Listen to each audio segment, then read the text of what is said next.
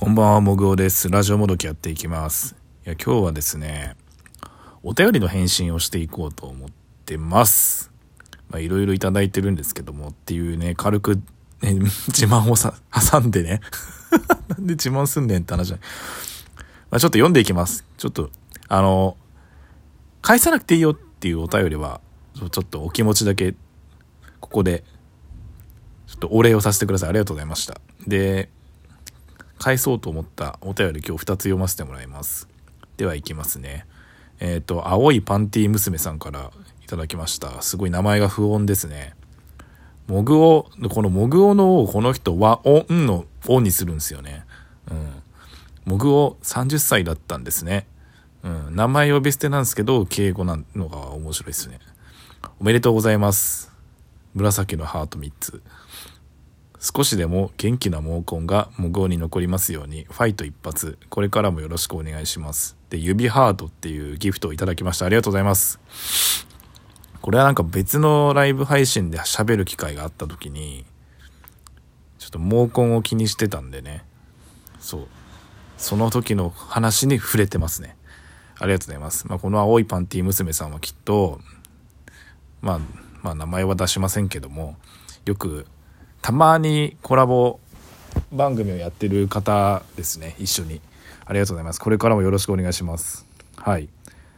で続いてちょっと長めのお便りをすごい丁寧に送ってきたおじさんがいるんでそのお便りをお便りを読ませていただこうと思います。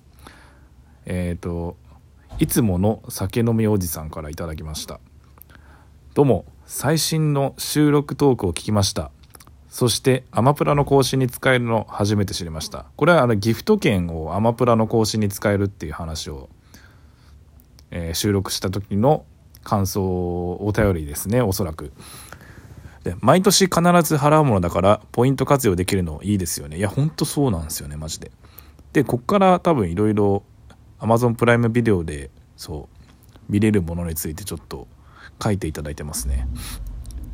そしてシャザムとレディープレイヤー1どちらもめっちゃ好きで映画館でも見たしなんなら DVD も持ってるんですが気軽にアマプラで見られると気軽に再生できるのでついつい仕事中に環境で流しちゃったりしちゃいます。で仕事がおろそかになるまでがワンセット。えーもしかしたらもう見てるかもしれませんがアクアマンも本当に DC 作品なのかと思うくらい明るくて痛快な作品なのでおすすめです。えー淡々と喋るモグオトークはいい意味ですっと聞き流せるのでいいラジオだなと。これからもトークもノートも楽しみにしてます、えーハッシュタグお便りウィークということで、まあ、これはお便りウィークの企画してるよくお酒を飲んでるおじさんですね。なんで名前言わねえんだよと思って、まあ、俺を、ま、まず、あえて言わないから、こうやって、いつもの酒飲みおじさんってもらってるから、ありありがとうございます。そうっすね。で、これ、僕、ほんとここに書いてあるシャザムも僕映画館行きましたし、アクアマンはちょっと映画館行くタイミング完全に逃したんで、僕は、それこそテレビで見ましたね。まあでもこれも好きです。本当に痛快なんですよ。書いてある通り。このシャザムとアクアマンは、この今までの DC ユニバースの作品の中、他と、他の作品と比べても、まあ、暗さがなくて、結構明るめなんで僕は好きですね。これおな、このお便りにすごい同意します。すごく。で、僕、そう、このお便りもらってから、まあ、ちょっと時間置いちゃったんですけど、レディープレイヤー1を Amazon プライムで僕見ました。いや、でね、すごい面白かったです、やっぱり。で、僕結構王道な、まあ、アクションとか SF とか、まあなんかそういった作品すごい好きなんで、今回のレディープレイヤー1もすごい僕は好きな作品でした。まあ何がいいってね、なんだろう。まあゲームの世界に入るんですよね、あれ。うん。で、まあ、未来の話で2045年とかでしたっけ？なので、まあまあ、これから起こりうるかもしれない未来の話でで、まあ、バーチャルリアリティのゲームをこう開発した、えまあ、創設者が、まあ、亡くなってしまって、まあ、ゲームの中にある、まあ、3つの鍵を見つけたら、えーなんだっけ、まあ、自分の持ってる株式などを全部譲り受けますみたいなちょっとなんだろう。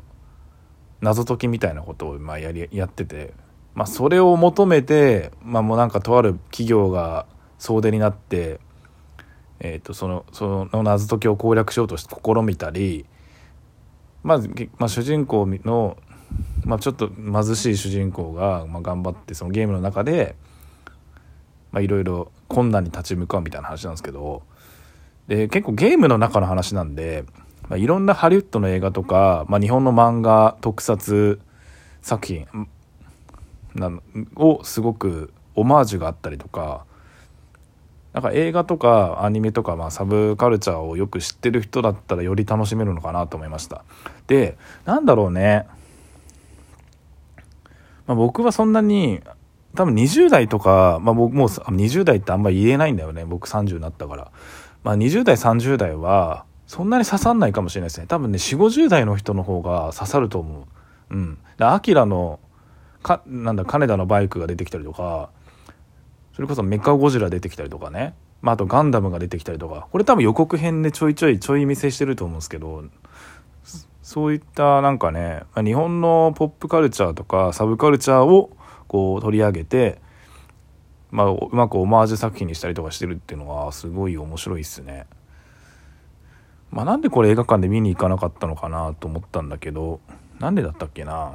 これ2018年の映画でしたよね確か。3年前か。3年前ね。うん。まあちょっと記憶をこう遡ってもあんまり思い出せないですね。多分ラジオトークでも多分そこまで触れてなかったと思うんで、まあ、ちょっと思い出せないんですけど確かそう親は僕の両親ももうすぐ60歳ぐらい、まあ、50歳後50代後半なんですけど確か見に行っててすごい面白いって言ってたんですよねなんかやっぱりなんかちょいちょいそうこう他の作品のある部分をこう捉えたりとかしているのがいいっていうふうに言ってましたね。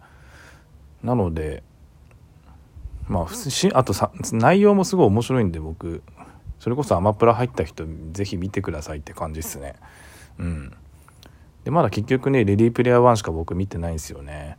でそうだな映画はなんかそんなにやっぱ大体見たことある映画ばっかだったかなって感じですね特に洋画に関しては。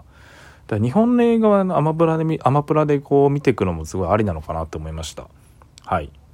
で、でこのアマゾンつながりでこう今ちょっと話していくと、えっ、ー、とアマゾンプライムデーっていうのが多分今日今に6月22日か、うん、そうだね。22日ですね。で多分昨日から始めてたのかな？アマプラアマプラデーみたいなプライムデーみたいなやつ。で僕プライム会員になって初めてこうウィンドウショッピングこうしてたんですけど昨日は、ま、マジで寝落ちしちゃってネットであこんなものを安く売ってるんだみたいなバーって見てたら寝寝落ちして中途半端に起きちゃったんでもう一回改めて見たんですけどあの FireTV スティックがめっちゃ安かったっすね。うん。あの家電量販店とかで売ってる値段よりもやっぱ43%オフだから3000ちょっとで買えたしなんなら僕アマゾンギフト券とポイントが余ってたからもう2000ちょっとで買いましたね。いやーマジで。うん。そうなんですよ。だからライブ配信で毎日やったらアマゾンギフト券もらえるってやつの余りがまだあったんでそうアマアマプラのギフト券の何？なんだろう。ギフト券でアマプラ入ったのにまだ余ってたんですよ。どんだけあったんだって話よね。ででちょっと2000円ちょいで買えたんで多分今週届くんでしょうね。でテレビでもこう見れるようにしようと思って。うん。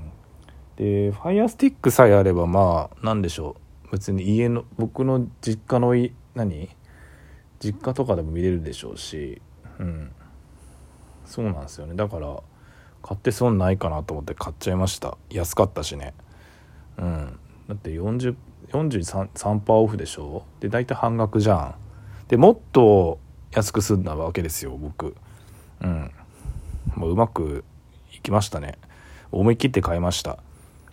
そう。で他のアプリだからアマゾンのアマゾン関連のアプリだけじゃなく使えるっていう聞いたからもう即買いでしたね。そう教えてもらいました。それこそライブ配信中にリスナーに教えてもらいました。本当に持つべきものは有識者ですね。